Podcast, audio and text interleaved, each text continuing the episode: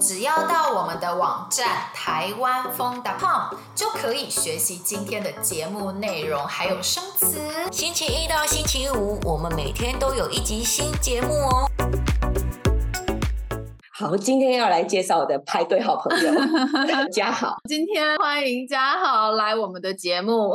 Hello，大家好。我想要问一个问题哦，就是你刚刚说嘉好是你的派对好朋友，嗯、可以简单的说一下你们是在哪里认识的吗？我有点模糊印象，应该是在沙发冲浪，对不对？哦，好像是哦，好像是沙发冲浪上。哦、嗯，所以你们是在沙发冲浪的活动认识的。那我想请问哦，就是你有很多沙发冲浪的经验吗？我算是蛮多的吧，国内外都有一些蛮有趣的经验。哦，那我想请问哦，就是你是从什么时候开始玩这个沙发冲浪呢？应该是从我自己决定想要去欧洲旅行之后，啊、在法国有一位朋友介绍我用的，然后从那时候就是我就开始在欧洲跟之后其他国家的旅程都开始使用沙发冲浪。嗯。而且我觉得你很厉害。那时候我认识你的时候是在嘉义，那有些活动是你都有参与举办，对不对？好像是，我自己也做过很多事，我都不太记得了。我想请问，就是你在欧洲的时候决定使用就是沙发冲浪来旅行嘛？那我想请问，你觉得就是为什么你后来会觉得，哎，沙发冲浪好像是一个很不错的旅行的方式，而不是比方说住旅馆呢？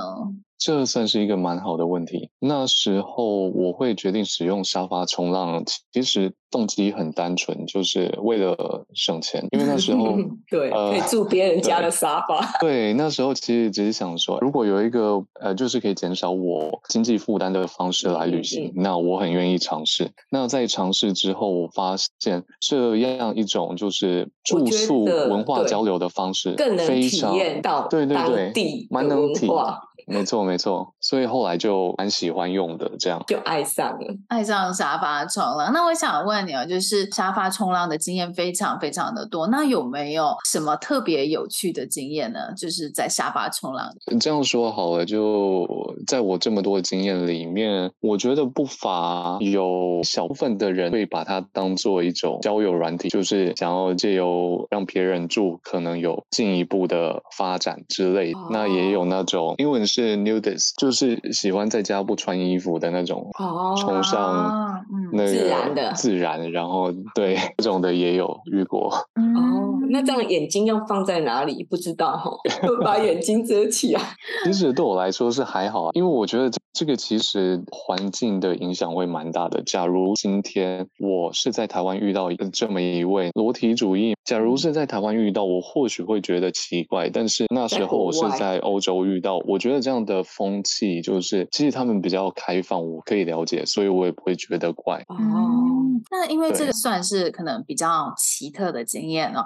那有没有什么好的经验呢？就是你觉得哇，透过说沙发冲浪，你好像真的更认识了那个国家的文化，或者是跟那个国家的人的想法。因为刚刚说的就是，其实可能是占非常非常就是一小部分。那对我来说也不算负面经验，因为他们对我来说都是一个开眼界的历程。那真的，其实大部分我在沙发冲浪上认识的朋友。都还算志同道合，因为这样说好了，会使用这个网站或者是用这种方式旅行的人，嗯、我觉得大家的想法或者是一些思想，某种程度上会是在同一个频率上，所以还蛮容易遇到合得来的朋友。这样。嗯、那因为你刚刚说到，其实你是去到欧洲以后开始沙发冲浪，那我可以就是请问你，哎，那个时候是哎有什么样的契机让你决定要去欧洲？是去玩吗？还是去工作？还是去做什么事情呢？还是去读书呢？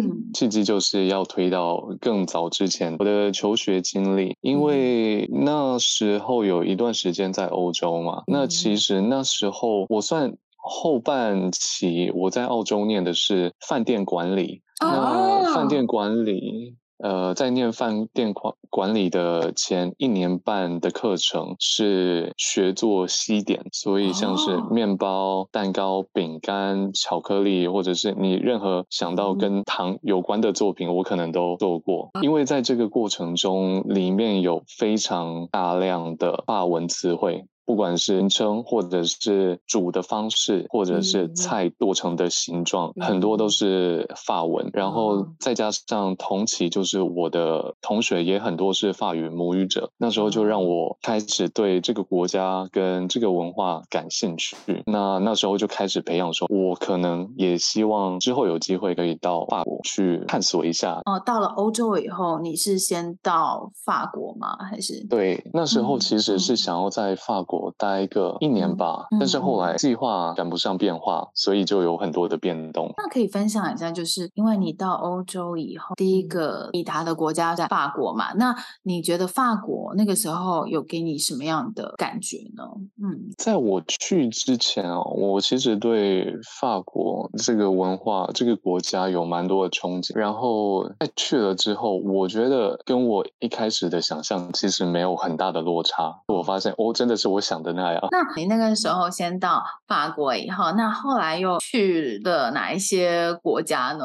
我在法国其实一开始是在当保姆。哎，对，难怪你现在会教小朋友。你的那时候的保姆是小朋友吗？是，对，蛮小的小朋友，算是姐妹，一个两岁，哦、一个十一岁。但是教中文还是教英文还是教嗯 什么呢？最后单纯是陪玩，因为几年前啊，可能十年上下，那时候其实中文、嗯、呃华语在国外还不是那么的热流行，所以对那时候我只是单纯就是在网络上找一个机会。去当保姆，然后融入当地生活，去学习法语。你待了多久呢？那时候预计呃一年，那最后总共待了差不多三个月。哦，然后剩下的时间就是再再来的三个月，就是在英国、德国、呃捷克、罗马尼亚跟波兰。哦，非常多国家。嗯嗯，对。那你去那么多国家是也是去做保姆的工作吗？还是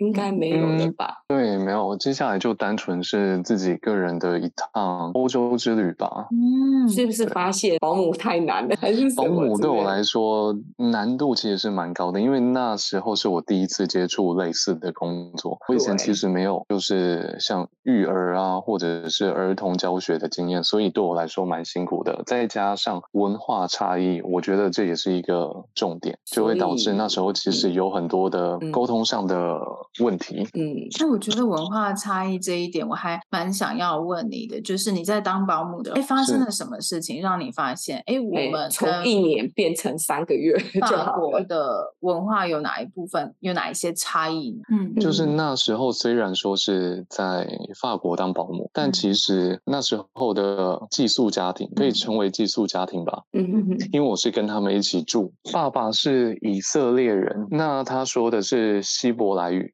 但是在法国算是待了很久。嗯、那妈妈是俄国人，嗯、然后她说的是俄文跟法文，所以当我在家的时候，基本上我会陪。就是小朋友一起看电视，那那个电视就有可能是爸爸的文化，就是是以色列或者是希伯来文的影片。嗯、那妈妈就会给小朋友看，可能是俄罗斯文的卡通。嗯、然后只有我们出去的时候，或者是我们大家一起沟通的话，嗯、才会用到法语。这样哦，所以其实去的时候我没有想象会那么的多元，哦、所以那时候也就会说，对我来说，其实我要克服很多的问题。嗯、还有一开始，就像我跟小朋友接触，那时候我的发文还不好，嗯、那比较大的那位姐姐。他可能就会认为，哎，我是不是我讲好听一点，就会觉得我笨笨的，因为我不会跟他们沟通，我无法用法文跟他们沟通，这样。嗯嗯嗯。啊，那那个时候真的是蛮辛苦的。但是其实我觉得，从你刚刚的分享也发现，其实，在欧洲好像种族不是那么的单一，很多家庭都是有非常多文化的背景。那我想问你啊，就是因为其实你在欧洲，刚刚你也说到你旅行过非常多的国家，那就是你在。欧洲生活过后，你在欧洲旅行过后，对你的人生、对你的想法有没有什么样的改变，或者是你在欧洲的时候有没有什么样新的感受呢？我认为我从以前到现在做的每一件事，呃，不要说旅程，就是其他工作上或者是我的兴趣，呃，我的想法也就是随着时间慢慢的在改变。那如果要说旅程，我认为这趟旅程给我最大的就是我可能在价值观还有宗教信仰上有蛮大的改变，因为我发现我有一些想法其实跟欧洲人还蛮契合的，就是我很容易跟他们聊得来，但那时候说不上，就是说不出个所以然来。就是那时候在欧洲透过沙发冲浪遇到很多好朋友之后，我就会开始想说，哎，我为什么会跟他们有那么多东西可以聊？那后来慢慢推就发现，其实我在跟他们的交流过程中，我会学习到很多他们的做事态度、生活方式。那这些跟我自己理想中的其实还蛮像的。这样。希望你喜欢我们今天的节目。如果想要学习我们今天对话中的内容、生词和语法，一定要来我们的网站看看哦，台湾风 .com。我们明天还有一集新的节目哦，明天见，拜。